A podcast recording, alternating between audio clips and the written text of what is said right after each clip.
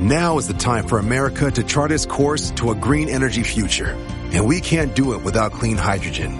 But it's up to regulators in Washington to establish the right rules that advance clean hydrogen today. Clean hydrogen needs the full extent of the production tax credit to decarbonize heavy industry, create high-skilled jobs, and lead the global energy transition. Get the facts at cleanhydrogentoday.org. Paid for by the Fuel Cell and Hydrogen Energy Association.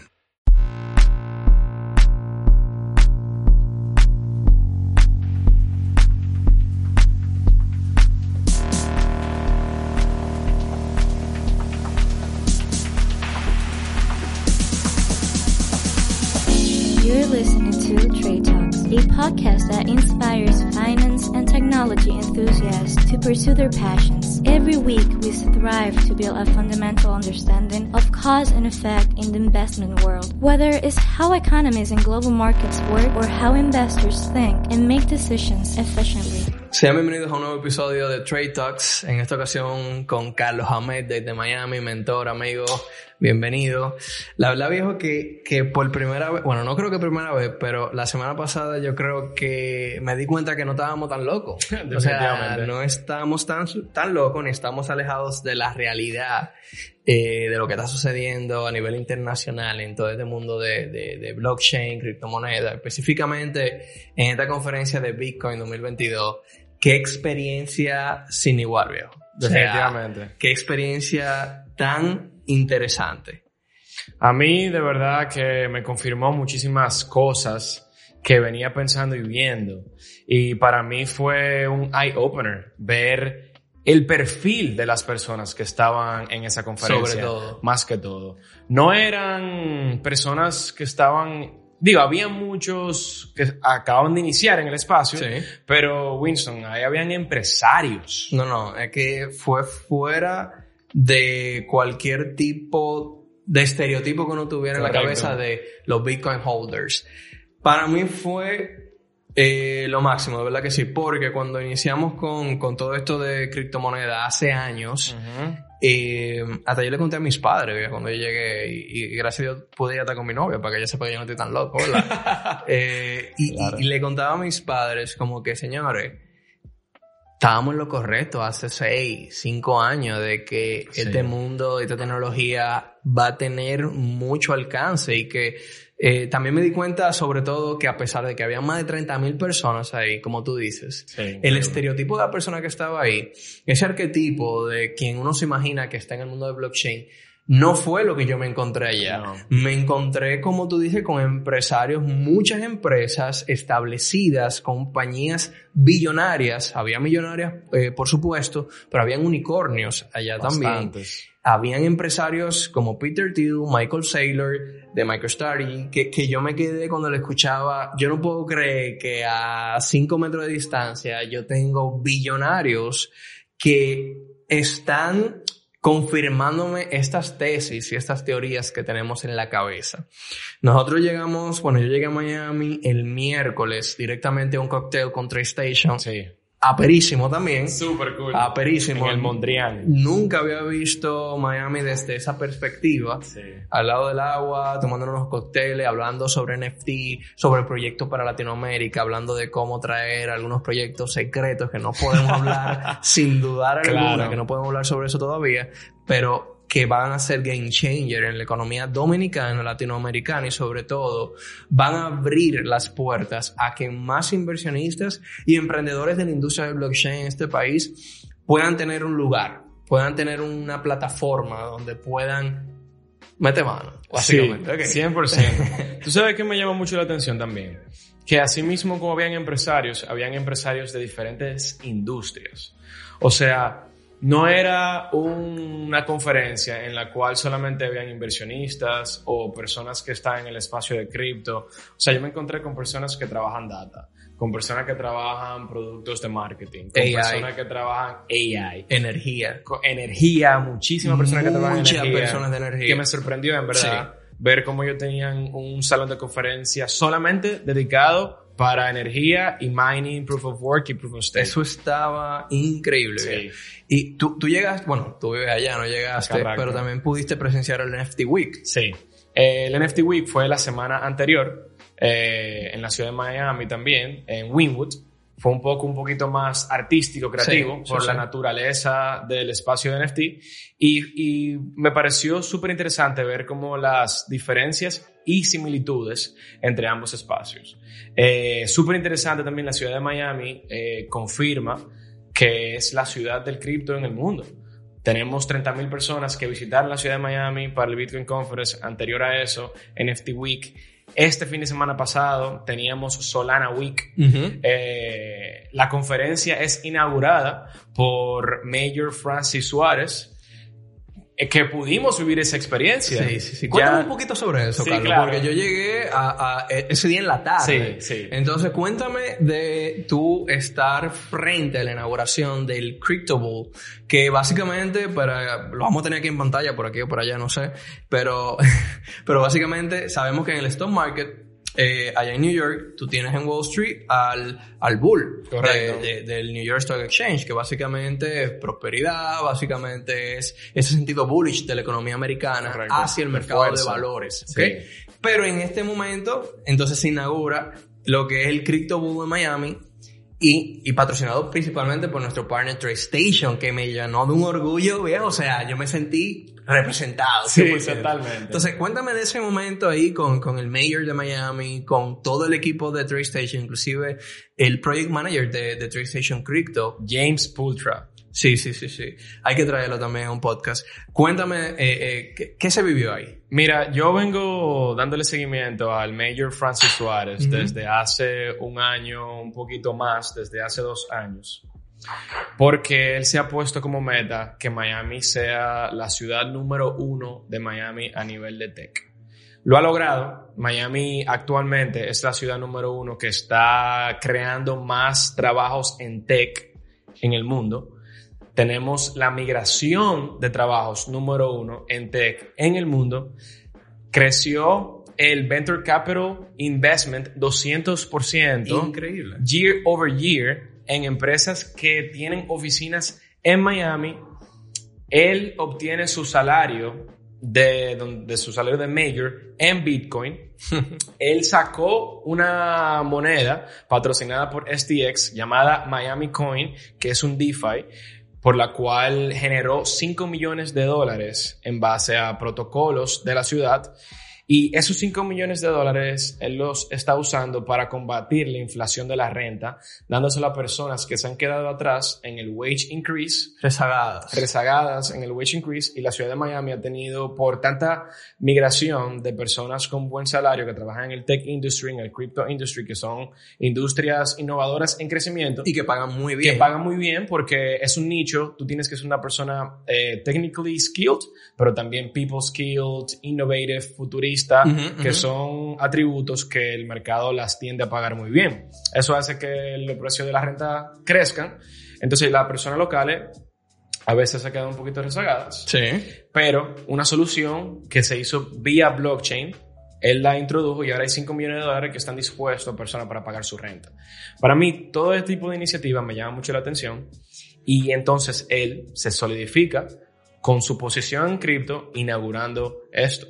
Y él dice que realmente está abriendo sus puertas a todas las personas que quieran trabajar, que quieran venir a un espacio, a un lugar, una ciudad en la cual no hay restricciones de, de regulación, en el cual totalmente se están creando regulaciones para que la transferencia y el uso de Bitcoin se conviertan en el día a día.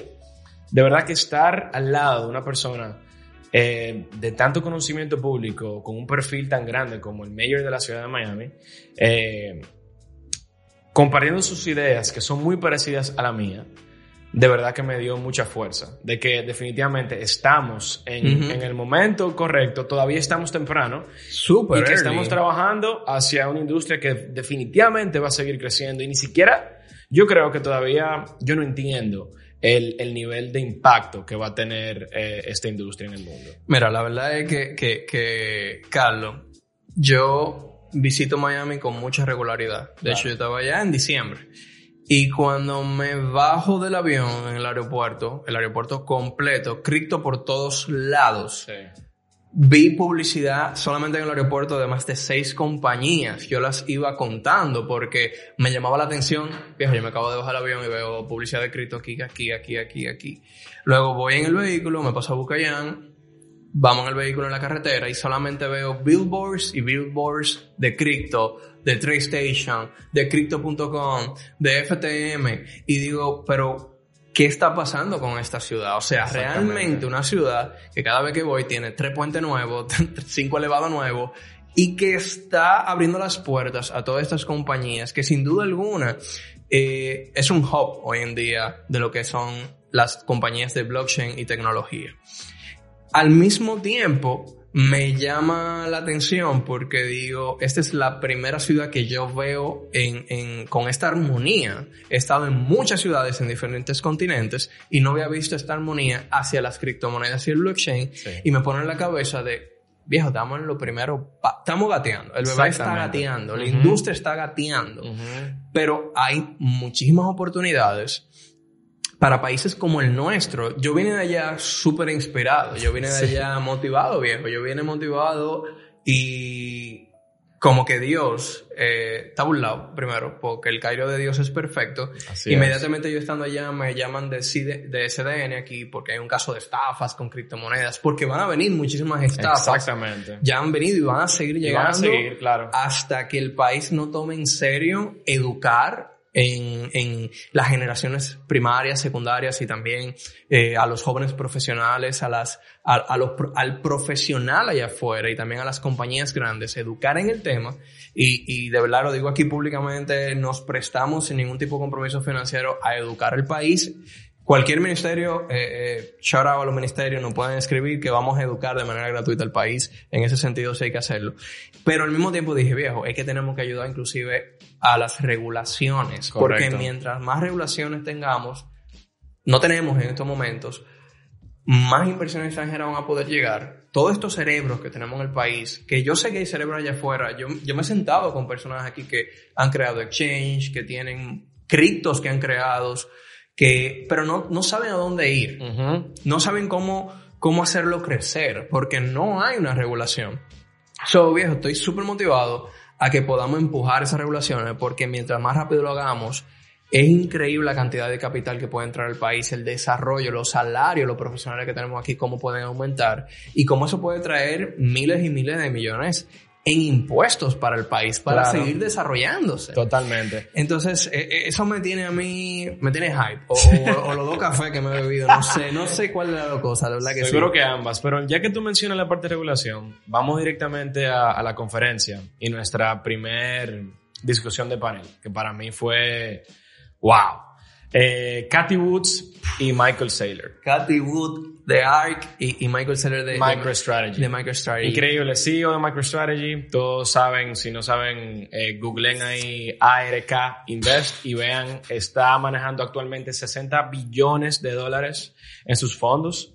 Em, una de las cosas que más me impactó de todas las que dijeron en, en ese panel de 30 minutos fue cuando Michael Saylor compartió que Joe Biden, el actual presidente de los Estados Unidos, mandó a todos las, los ministerios o instituciones públicas a educarse en el tema de las criptomonedas. O sea, no fue un ban, no fue no las usen, no fue traten de bloquearlas, sino él está reconociendo que se está abriendo una nueva industria. Así que yo lo veo. O sea, no estamos viendo como que una industria de finanzas, una industria de arte, una industria de comunicación, o sea, toca todas, sí, sí, sí, pero es algo nuevo. Es un ecosistema, viejo, donde conviven la mayoría de industrias que tienen hoy en día algún tipo de, de aplicación tecnológica en el blockchain se pueden alimentar de esa tecnología. Eh, usando la tecnología del blockchain, yo creo que hasta las elecciones tú la puedes. No, eso sería fantástico. Cambio de divisa, o sea, seguridad. Remesa, autentificaciones de documentos, transferencia de documentos, legalización de documentos a través de los smart contracts. O sea, realmente es una gama de usos que, que se han venido eh, creando y que dan los blueprints de que es una revolución totalmente industrial lo que estamos viviendo. Totalmente. Y esa parte de la regulación, a mí de verdad me, me da mucho bullish sentiment. Porque cuando ocurra, que va a ocurrir, Winston, yo puedo aquí apostar a que en un año, dos años, el tiempo que le toma a los Estados Unidos, que han cambiado, han pivoteado un poquito hacia, de su visión hacia el cripto. Sí. Ya vemos que tienen una visión un poquito más acogedora de regulación para crecer el espacio. Va a crear mucha confianza en el espacio.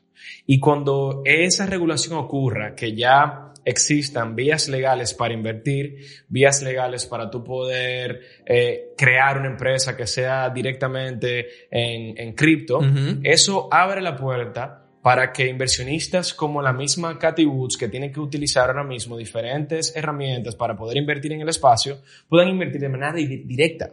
Eh, eh, Kevin O'Leary también, que fue el miércoles, antes de que iniciara oficialmente, solamente los, las personas que tenían Whale Pass, que esa taquilla costaba 10 mil dólares. De para 10 tú- mil a 20 mil. de 10 mil a 20 mil dólares Sí. costaba esa pulsera y habían, yo conté más de No, mil. O sea, fácil. No, no, habían ballenas y... Eh, explica un poco lo que es una ballena, o un whale, para Sí, que la persona rápido, rápido. Eh, un whale o una ballena en el mundo de, de, de cripto, en el mundo de blockchain, se conoce como un individuo o una institución que posee una cantidad muy alta en Bitcoin o en cripto. Es una persona que, que posee tan, tanta cantidad que puede mover el mercado cuando Literal. compra y vende, ya sea por la parte de oferta y demanda.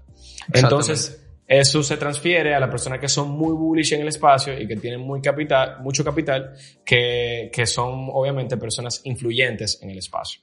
Son personas también que, que, que de una manera u otra son respetadas eh, porque muchos de esos huevos han aportado al protocolo de Bitcoin de una manera u otra. Claro. Han aportado. Entonces sí, habían, o sea, no sé la cantidad exacta, pero eran más de mil personas eh, el website. Sí, y se sí. veían, o sea, en cualquier lado. Algo que me llamó la atención es cómo estaban al lado de todos. Ajá. O sea, en el mundo de las criptos se da algo y es que un whale de eso podía ser billonario, podía ser obviamente multimillonario. El que whale es multimillonario hacia arriba. Exactamente. Pero se codiaban con todos los que estábamos ahí, ¿no? Y estaban súper súper abiertos a que cualquier persona fuera y le diga, conversar. hola, ¿qué tal? ¿Cómo estás? vamos a conversar. O sea que es un ecosistema donde no se nota esa separación de estatus, de, yo tengo más, no puedo hablar contigo, no me puedo codear. Eso no va con, con, con Bitcoin.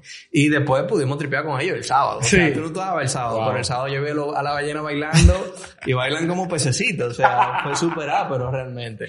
Pero sí, volviendo con Cathy Wood y Michael Saylor, eh, con MicroStrategy, que, que es una compañía de market cap de más de 5 billones de dólares, me, me, me llamó la atención su historia de cómo él contaba que en el momento que él hizo la primera jugada para comprar Bitcoin eh, eh, y hubo una pequeña caída en esos momentos, el board de la compañía eh, se juntó y dijo, oye, ¿qué, qué es lo que pasa? O sea, te vamos a tener que sacar. Y él dijo, yo tenía miedo de que me despidieran, pero ya el daño estaba hecho. Exactamente. Hoy en día el board lo que le dice, cada vez que vas, compra más. por Compra favor. más, Compra, compra más. más. Como persona, como individuo, Michael Saylor está en el top 20 de holders también. Y como y MicroStrategy en el top 10 Wow. de, de, de las entidades o de los wallets con más holding en Bitcoin. Que fue otra cosa, Carlos, que yo también tengo que decirlo. Yo no, cuando yo inicié en todo esto de cripto, yo no era tan bullish con Bitcoin como tal. Yo tenía mis favoritas, Ethereum, Ripple, inclusive, Sí. que luego no, no me funcionó Ripple, pero, pero apostamos ya a esa.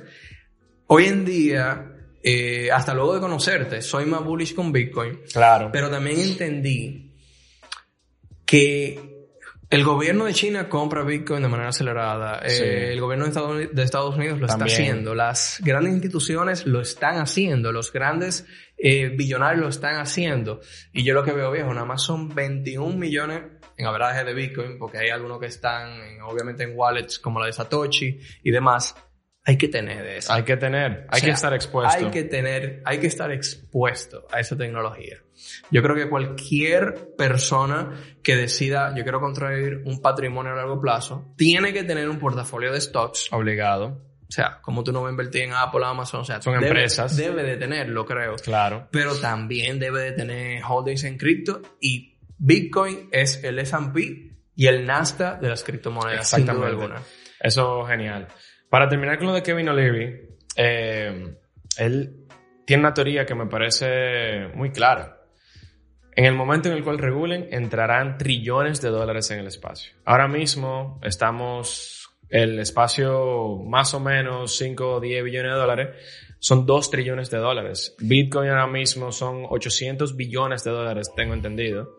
Ahora mismo el mercado entero de cripto es de 1.9 trillones de dólares y el market cap de, de, de Bitcoin. Bitcoin. anda por, sí, los 800 billones de dólares. Exactamente. 782. Exactamente. Fluctúa. Alrededor. Entonces, escuchar a personas que tienen un net worth que no me caben en la cabeza, o sea, no me cabe de verdad yo ver una ver mi cartera digital y yo ver que yo tengo 50 mil bitcoins.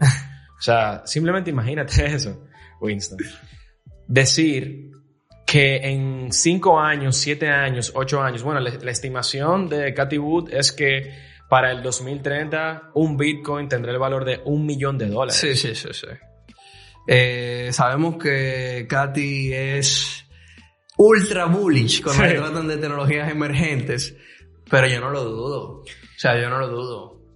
Peter Thiel, que tú, que te Me encanta. encanta. Peter Thiel fue una de las personas que empezó a hablar de pagos digitales innovadora cuando era un, un jovencito. Sí. Inclusive empezó su charla en la conferencia con un video de él hace 20 años, 30 años. Sí.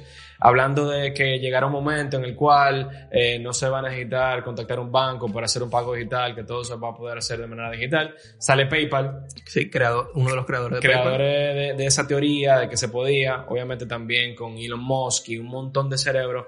Es increíble, de verdad, el equipo fundador de PayPal, De, de PayPal Mafia.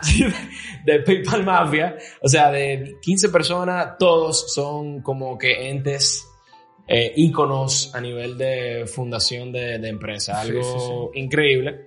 Escucharlo a él comparar el Bitcoin no solamente con el Gold Market Cap, que es lo que venimos escuchando por mucho tiempo. Inclusive los hermanos Winklevoss, que son los fundadores del fondo Gemini, que son los mismos gemelos que estuvieron eh, co-founding Facebook en su momento y después pasó lo- la novela Sí, con de, de Facebook. Ellos dicen que eventualmente llegará a 300, 500 mil dólares cuando sea el valor sea igual que, que el Gold Market Cap. Pero primera vez que yo escucho de una persona como Peter Thiel diciendo que ni siquiera debemos comparar el valor de Bitcoin con el Gold Market Cap, sino que debemos verlo como el, el Equities Market Cap. Si hacemos una comparación, el Equities Market Cap en el día de hoy tiene un valor de 15 115 trillones de dólares. El Gold Market Cap tiene un valor ahora mismo de 12 trillones de dólares. O sea, escuchar a Peter Thiel más bullish que Cathy Wood para mí fue... Sí, sí, sí. Para, los que no conocen, eh, eh, Peter Thiel, autor de Zero to One, creo que el libro del que quiera emprender en cualquier tipo de industria, ese es el libro, te habla muy claro. Eh, uno de los creadores de PayPal, uno de los early investors en Facebook, um, desarrollador de Palantir, también una de las empresas que le brinda todo el tema de cybersecurity al Pentágono y a, y a cientos de compañías. Claro. Eh, uno de los mejores amigos de los Musk, eh, ya con eso, yo uno de los mejores amigos de los Musk, hacer esas comparaciones. Es decir, no es solamente que esto lo podemos comparar con un mercado como el de oro que te permite respaldar y guardar tu capital. Lo podemos comparar con un mercado de equities donde dentro del mercado de equities están todas las compañías que venden servicios y venden productos. Lo que me hizo clic de que lo que va a hacer que crezca más el Bitcoin, como tú dices, son las regulaciones, que de paso abre a que las compañías desarrollen productos e industrias dentro de la industria de Bitcoin, Exactamente. porque es posible. Vimos también allá muchas compañías hablando de stablecoin ya con un back de Bitcoin. Exactamente. Entonces te va dando a ti el sabor de que se está cocinando, Sí. eh, como, co- como diría mi mamá, un sancocho bien rico por ahí. Entonces, no nos lo podemos perder. que No, hay, hay que estar en fila, viejo. Hay que estar en fila. Hay que estar en fila 100%. Entonces, Winston, háblame de, de los statements que hizo Peter Thiel eh, en relación a nuestro padre de- del value investing actual, el señor Warren Buffett. Mira, ¿Qué, qué te pareció eso? Y, y vamos a compartir un poquito con la comunidad. eh, ¿Quiénes son, según Peter Thiel, los enemigos de los cryptoheads y del Bitcoin? Mira, lo primero que Peter Thiel dijo, que cualquier empresario, cualquier institución, gobierno que diga estoy a favor de Bitcoin, o sea, como que me gusta esa tecnología, eh, pero aún no es el momento, es enemigo del Bitcoin. Sí. Empezando por ahí. Él dice, o tú tienes holdings, o tú no tienes holdings y eres enemigo, porque tú no estás entendiendo la visión del proyecto. Pero luego, con una presentación súper dramática, empezó a presentar en pantalla a Warren Buffett, a Jeremy, a... ¿Quién más presentó? Eh, a Larry Fink Sí. de BlackRock, al Partido Comunista Chino. Sí. pero, pero entonces, yo lo que pude ver fue un metamensaje que él estaba Sí, enviando. correcto. Estaba enviando, mira, estas son las personas que rigen lo que hoy en día es el capitalismo, básicamente. Eh, son instituciones, son seres humanos, que todo lo que ellos comentan de una manera u otra eh, le crea una maleabilidad al mercado. O sea, ellos son los que dicen cuándo el mercado va a bajar, cuándo tiene que subir, cómo se establecen los precios. Y por el otro lado tenemos Bitcoin, que es algo totalmente descentralizado, que tiene muchos beneficios y que de una manera u otra debemos de apoyar esta tecnología. Él dice, bueno, yo soy un holder, soy bullish con Bitcoin y estas personas no lo son. Cualquier cosa que ellos digan para mí es rat poison para el cerebro de ustedes. En un momento, Warren Buffett eh, tiene una frase célebre que dice que el Bitcoin básicamente es eh, eh, eh, un, veneno de, para ratas. Pero entonces toma Peter Thiel la imagen de Warren Buffett, la pone en una botella de veneno y dice, lo que él está diciendo es veneno de rata para tu cerebro, para tu creencia en esa tecnología y lo que puede generar en el, en el mundo. Eh, ¿Qué interpretación tú, tú, tú pudiste tomar de esa presentación de Peter Thiel en cuanto a esas personas? Yo entendí que son, las identificó como personas que, como tú bien describes, Enemigos públicos. son ajá, enemigos públicos del Bitcoin que, que tienen un control de la economía, tienen un control de la información, tienen un control de la comunicación, tienen un control de, de ciertas instituciones, de lo que se ve, de lo que no se ve, de lo que se hace, de cómo se transfiere el dinero. Y quieren mantener ese control, quieren mantener ese, ese capital, quieren mantener las reglas del juego como están ahora definidas, porque a ellos le conviene que sigan así, porque a ellos le conviene que, que se siga imprimiendo dinero cuando quieran, porque ellos son quien tienen a Jerome Powell en su número de teléfono, que lo pueden llamar de manera directa. Él dice que los bancos centrales están en bancarrota. Que lo están. Sí, lo están. Por toda la cantidad de dinero que se está imprimiendo, el 40%, como sabemos, de todo el capital que se está en, en, en flujo en los Estados Unidos fue creado después de la pandemia. Y de manera digital. De manera totalmente digital. Simplemente ceros en una pantalla, enter, que los bancos tengan liquidez. Entonces, Cathy Wood, en base a eso, dijo algo que para mí me, me, como que yo lo sabía, pero cuando te lo dice alguien así, tú dices, wow, ella dice, Bitcoin es el único sistema monetario en el mundo que es global, privado, open source, digital y, que está basado en reglas que no se pueden cambiar. O sea, tú dices, wow, nunca en la historia de la humanidad había existido un sistema monetario que tuviese tanto alcance y que las reglas estuviesen definidas y que por encima es un sistema monetario deflacionario, contrario a todo lo que hemos eh, experimentado como humanidad. 100%, o sea, cuando ella mencionó esas características y le iba anunciando con, con los dedos, Sí. eh, era como que, pan, ok, sí, 100%, es descentralizado, open source, esto no puede ser cambiado, las reglas ya están de una manera u otra ejecutadas y me hace mucho sentido. Entonces, hablando un poco de qué, qué, qué usos tú pudiste digamos, captar, porque allá no solamente habían stages para exponencias, Claro. eh, si bien había un stage como el Nakamoto, que me encantó el nombre, ¿verdad? Sí. Era el main stage, ahí ah, estaban los keynotes más importantes, teníamos un mining stage donde se hablaban sobre las próximas tecnologías para minar, para Claro. minar inclusive de manera... eh, con energías renovables, o sea, que no, que no tuviera tanto efecto eh, a nivel medioambiental.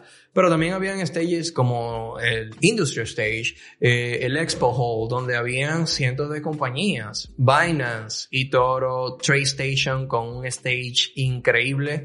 Um, teníamos otros brokers, pero también teníamos varios startups eh, que promovían el uso de esta tecnología a su modo, con aplicaciones que quizás no se conocen allá afuera.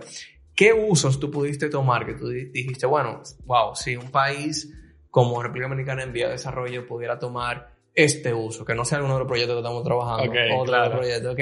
Eh, ¿Cuáles tú pudiste notar? Wow, esto pudiera ayudar en esta parte. Mira, yo creo que para mí el proyecto que lanzó en vivo Jack Mallers eh, con su proyecto Strike, eh, búsquenlo por ahí, dedíquenle por lo menos 30 minutos de investigación. Para mí eso es algo que va a cambiar el mundo y que ya lo está cambiando. Él anunció un partnership con más de 50 mil empresas en ese momento. ¿Qué es Strike? Strike es una empresa, Ujú. una tecnología que te permite a ti de manera directa, sin tener criptomonedas, hacer cualquier tipo de pago, cualquier tipo de transferencia, usando cualquier tipo de divisa. Creo que hay como que una o dos solamente divisas en el mundo completo que no son permitidas dentro de esa aplicación, que son ya gobiernos que están totalmente en contra de eso.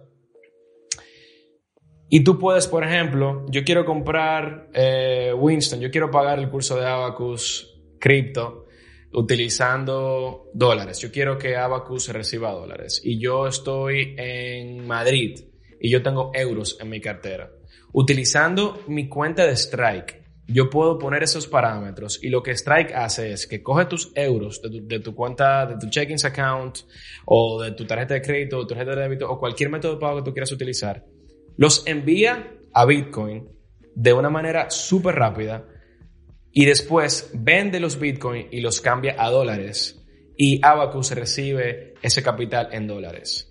Entonces, utilizando la tecnología de blockchain, utilizando la liquidez de Bitcoin, utilizando la, la rapidez de la transferencia, tú puedes conectar al mundo completo de manera instantánea sin ni siquiera utilizar el Bitcoin que es siempre como que era siempre un, un tema, como que, ok, sí, tú me puedes pagar en Bitcoin en el mundo completo, es cierto, tú solamente necesitas una cartera digital, pero si yo voy al colmado, ellos no me van a recibir eh, Bitcoin. Pero ya y con esta innovación se rompe eso. Ya tú puedes comprar en cualquier divisa del mundo simplemente apalancándote. Si tú quieres comprar Bitcoin, utiliza Bitcoin. Si tú quieres utilizar dólares, dólares australianos, peso dominicano, peso O sea, colombiano, lo que sea. La persona que viaja a cualquier parte del mundo, por ejemplo, en Semana Santa veo mi story, todo el mundo está viajando. Tú puedes ir a cualquier lado simplemente con tu cuenta de Strike y pagar inmediatamente sin tener que hacer una conversión. Exactamente. Ah, no, que me voy ahora mismo para Madrid y tengo que comprar euro. Tú sabes que te van a vender el euro carísimo y tu, eh, tu peso dominicano te lo van a recibir súper barato. Luego, te quedaron euros, pero tú quieres traerlo y esos euros entonces tú tienes que de nuevo ahora cambiarlo a Cambiarlo. peso. De nuevo te dan en la madre. Correcto. Entonces con Strike, sí hay que decirlo así. así. En Strike tú puedes de, mane- de manera inmediata a través y mucho más sobre el Lightning Network que va a salir pronto. Exactamente. Vas a poder de manera inmediata, eh, súper rápida, segura, pagar al precio justo, el conversion justo. Algo que me llama la atención es que cuando tú desees en Strike comprar y vender lo que son Bitcoin, por ejemplo, no tienen un fee para No, comprar. no o sea, tú tienen. quieres comprar 100 dólares en Bitcoin, te van a dar 100 dólares en Bitcoin. Por ejemplo, en Cash App te dan 97.74. En Vemo te dan 97.75. En Coinbase 97.01. Pero con Strike 100. Te dan tus 100 dólares. Ujú. O sea, 0% de fees Eso es a la hora de increíble. tú poder comprar. Eso, eso está fenomenal. Yo no sé si esto es un emprendimiento social o económico al final, porque los usos que van a poder tener las diferentes economías, los diferentes empresarios, hasta las pymes, para poder recibir pagos de manera global, no importa de dónde, de dónde venga el cliente, van a ser súper interesantes. Él, él mencionó, o sea, ya de manera directa, tú estás subiendo tu gross margin percent por un 3%. Eso es lo que veo aquí. Como las otras compañías de por sí, por ese conversion, ese swap que tú tienes que hacer de fiat a, a cripto, te quitan un 3%, 3.15, ya de por sí tú estás 3% up. O Winston, como tú utilizabas método de pago como Visa o Mastercard también, que el banco eh, Visa también utilizaba un, se quedaba con un fee de transacción, el famoso transaction fee, que ya estamos tan acostumbrados a pagarlos que es como que bueno, eh, eh, es lo que hay. Simplemente si yo quiero ese negocio tengo que vivir con eso. Pero con, Light, con, con Strike, utilizando el Lightning Network, eso desaparece. O sea, ya tú puedes de manera inmediata subir tu porcentaje de 3%. Eso no, es y si eso luego lo comparamos con procesadores de pago, eh, no voy a mencionar los locales, ¿verdad? Pero, claro, pero, procesadores de pago como Stripe, PayPal eh, y demás, que cada vez que una persona... Para yo poder definirlo de manera... Lo más sencillo es Strike es el puente entre fiat y cripto, o cripto y fiat, o fiat y fiat, o cripto y cripto sin medida. O sea, un puente donde las personas van a poder realizar cualquier tipo de pago en ese procesador y a través del Lightning Network eh, dentro de Bitcoin van a poder hacer esa transferencia instantánea y sin ningún tipo de fee, básicamente. Eh, ¿Qué más podemos hablar, eh, Carlos, de este Bitcoin Conference? Dime ¿Qué, tú, más, ¿Qué más te llamó la atención? Dime tú, viejo, dime tú que los días que yo no estuve por allá, ¿qué, qué viste? O sea, ¿qué, ¿qué te llamó la atención? La verdad que lo que más me llamó la atención, eh, aparte, obviamente, de todos estos keynotes que fueron tan impactantes, eh, era el poder conversar con personas que yo no conocía, hacer networking. Sí. Y hacer networking tan fácil, te voy a contar lo que me pasó allá, por ejemplo. Yo en un momento tuve que salir a, a, a trabajar alguna cosa de Abacus, también que quería poner algunas posiciones en, en futuro de, de, cripto, y me siento en, en un taburete, tomo mi, mi butaca, me siento, comienzo con mi laptop a trabajar, y se me acerca una persona y me dice que sí, si yo sé dónde se puede cargar su laptop porque necesitaba cargar. Y yo lo que entendí, como lo dijo con un acento muy extraño, es que necesitaba un cargador. Y yo le dije, viejo, yo te presto el mío, eh, toma carga. Y él me dice, no, yo tengo uno. Eh, y me dice, wow, qué heavy tu, tu, tu hoodie. Y el hoodie era el que decía Learn Investing, así como dice tu, tu jacket, eh, de Abacus Exchange. Él dice, ¿qué, ¿qué son ustedes? Se sienta al lado de mí. Al final tuvimos una conversación de 40 minutos. Wow. Eh, me, me habla de que viene de África. Eh, está ahora mismo en Los Ángeles eh, viviendo, pero realmente él es de origen africano y que quiere llevar precisamente educación financiera a África y dice, oye, ya lo tengo ustedes. pero cuando Claro estamos que sí. cerrando, al final el pana era un venture capitalist, el pana tenía un PhD en finanzas Wow. y lo que me deja dicho a mí es, wow, cuántas personas nos estaban rodeando en este momento, cuánto networking hicimos en una conferencia que yo pensaba que lo que iba a ver era solamente especuladores, realmente. Ujú. O sea, yo pensaba que iba a llegar wow, a una conferencia de Bitcoin, sabía la agenda de los speakers, pero no me imaginaba la calidad de networking que se iba a hacer en esa conferencia. Increíble. Yo creo que yo le sugiero a, a todo el que esté escuchando este podcast que ya para el 2023 creo que se están vendiendo los tickets. Sí. O sea, montense en ese viaje. Nos tocamos con algunos dominicanos allá, estaba Sí. Bitcoin RD. Eh, Habían estudiantes de Abacus. había bastantes. estudiantes de Abacus, sí, que también me sorprendió. Sí. Eh, me lo encontré entre el público y, y fue súper, súper ápero, la verdad Sí. que sí. Tú sabes que a mí me emocionó mucho Winston, de verdad. Que definitivamente eh, hay una oportunidad casi que inmedible para ir migrando hacia este espacio. Eh, empresas como Cash App, empresas como, como la misma Binance, eh, diciendo we are hiring. O sea, estaban contratando personas y ellos estaban contratando personas que fueron a esa conferencia. O sea, si tú te sientes que no te sientes retado a nivel intelectual, si te quiere una industria que va en crecimiento, si te quieres ir una industria que va a desbloquear un montón de oportunidades, que también va a crear un impacto social y global, yo entiendo que la la industria cripto es una industria que está, tiene hambre y apetito de emprendedores, de personas que quieren crecer, de personas que quieren mejorar su calidad de vida, que quieren crear un impacto positivo en la sociedad. Entonces yo de verdad yo tenía hambre ya de cripto, yo tenía hambre de cambiar el mundo, pero yo pienso que eh, este es un vehículo para poder hacer eso. 100%, 100%. Algo que, que, que eh, me causó un poco de lástima fue que no pudimos tener a, Nayib Bukele. Sí, wow. Eh, yo ansiaba poder escuchar a, a, ese presidente que para mí está haciendo un trabajazo, eh, pero con todo este tema de que él está trabajando la parte de seguridad con, con, con los homeboys, como se llaman allá, los homies, esas pandillas en El Salvador, no pudo salir del país. Claro. Eh, sin embargo, eso que tú mencionas, de que una industria que básicamente se ha convertido en un imán para atraer talento en estos momentos, lo veo excelente y qué buena recomendación, porque tenemos muchísimos dominicanos y en Latinoamérica Abacus está all around the world, pero sabemos que nuestro hub es aquí en República Dominicana. Claro. Todos estos, eh, tú eres un dominicano que tú eres eh, programador o eres emprendedor y tienes hambre de una industria nueva. Oye, hay muchísimas empresas en este momento que están buscando personas como tú donde tú puedes emprender allá adentro, en esa compañía. Y esas ideas,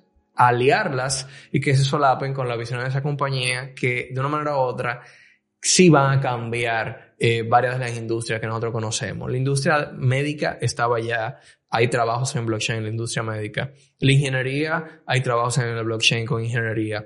En la parte también de si tú eres, por ejemplo, programador, muchísimo trabajo. En la parte financiera, mucho trabajo. Tú eres artista, hay trabajo. Exacto. O sea, es una industria que está explotando en estos momentos. Yo creo que es el inicio del fuego, de esa explosión. Y, y que ah, pero que, que tengamos presencia en Miami ya contigo. Claro que eh, sí. Donde podamos seguir conectando. Sobre todo, también me llamó la atención lo grande que se está proyectando TradeStation. Eh, están pivoteando súper, de una manera muy atractiva hacia TradeStation Crypto. Tienen mucho por desarrollar, pero están dando los pasos correctos. eh, eh, me sentí de verdad muy bienvenido allá por, por nuestros partners. Y en esas conversaciones que estuvimos almorzando de los proyectos que vienen para, para Abacus, que Claro. al final son para, para Latinoamérica, eh, yo creo que la gente va, va a disfrutar mucho de esos proyectos. Definitivamente. De igual manera, eh, personajes que conocí, como por ejemplo eh, el Carlos. Ah, sí, de- claro. de bueno, trabajó en Silicon Valley, trabaja allá en estos momentos. Para Salesforce. Un dominicano que trabaja en Salesforce, lo vamos a traer para un podcast, porque de verdad el pana tiene un 2, un 3 o un 4 en el cerebro muy, muy bien puesto. Sí. Eh, y, y cómo hay dominicanos viejos alrededor del mundo haciendo algo en esta Sí, industria. increíble. Eso me llamó muchísimo la atención. Yo creo que, que hay que dar un masterclass, sin duda alguna, sobre todas estas cosas que vimos por, para profundizar en los temas. Eh, ya Sí. que a través de un podcast quizá hay personas que, que no van a poder eh, entender el trasfondo de algunas cosas muy técnicas dentro de esa industria. Pero qué experiencia, Demasiado. qué experiencia, de verdad que A mí, de verdad, yo el año que viene, nuevamente allá con TradeStation y Abacus, y quizá tengamos nuestro propio... Stand. Exacto. Y, y probablemente un World Pass también. Un Well Pass y quizá más productos que no sean solamente académicos. 100%, 100%. Por último, el sábado, el Sound Money Fest, es un festival, eh, obviamente, de música electrónica, música popular. Me llamó la atención que estaba Steve Aoki, uno de los mayores holders de NFT. Eh, ese pana está, está esa- ese wallet está relleno, viejo. O sea, tiene Bored Ape, Mutant Ape. eh, Ese wallet tiene de todo. Tiene de todo. Inclusive mencionó que ha hecho más dinero con NFT y con cripto que con música en toda su carrera. ¡Wow! Que ya lo de la música es porque a él le apasiona y, y que ahora sí él está disfrutando al máximo de esa industria. ¡Wow! Bitcoin to the moon fue lo último que él dijo antes de terminar. si subiera música todo. Fue, fue muy interesante. Pero bueno, hasta aquí eh, yo creo que, que se nota en, en- en el mensaje y la vibra que, que trajimos desde Miami, Sí, este Bitcoin. Conference, de que esto está empezando. O sea, busquen, esto es una gráfica que tú siempre pones en clases, pero una gráfica que yo siempre busco. eh, mm, me ayuda a centrarme, a saber en qué punto estoy de alguna innovación. Eh, esto está muy lejos de ser mainstream. Muy, Muy lejos. lejos. Lo que quiere decir que todas las personas que en este momento se eduquen el tema, sobre todo que se eduquen primero, que no salga de este podcast y compre ningún tipo de cripto ni Bitcoin, porque nosotros no somos asesores financieros, pero que se eduque y luego con educación tome una decisión a largo plazo. Que, que algo que me llevé también de la conferencia es don't sell your cryptos, don't sell your bitcoins. O sea, no los vendas. Eh, no que no caiga en el gancho de que porque llegó 80, bajó 40, ya entonces fue, que eso fue todo lo que iba a hacer. Aún estamos temprano. Muy temprano. Súper temprano. Early adopters aquí. Ya lo sabes. So, Carlos, muchísimas gracias. Como siempre, un placer. Y nada, nos vemos en el próximo episodio. Bitcoin to the moon. To the moon, for real, man.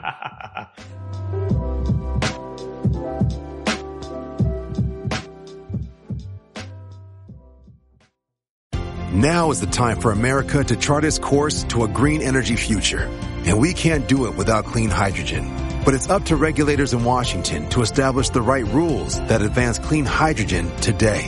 Clean hydrogen needs the full extent of the production tax credit to decarbonize heavy industry, create high-skilled jobs, and lead the global energy transition. Get the facts at cleanhydrogentoday.org. Paid for by the Fuel Cell and Hydrogen Energy Association.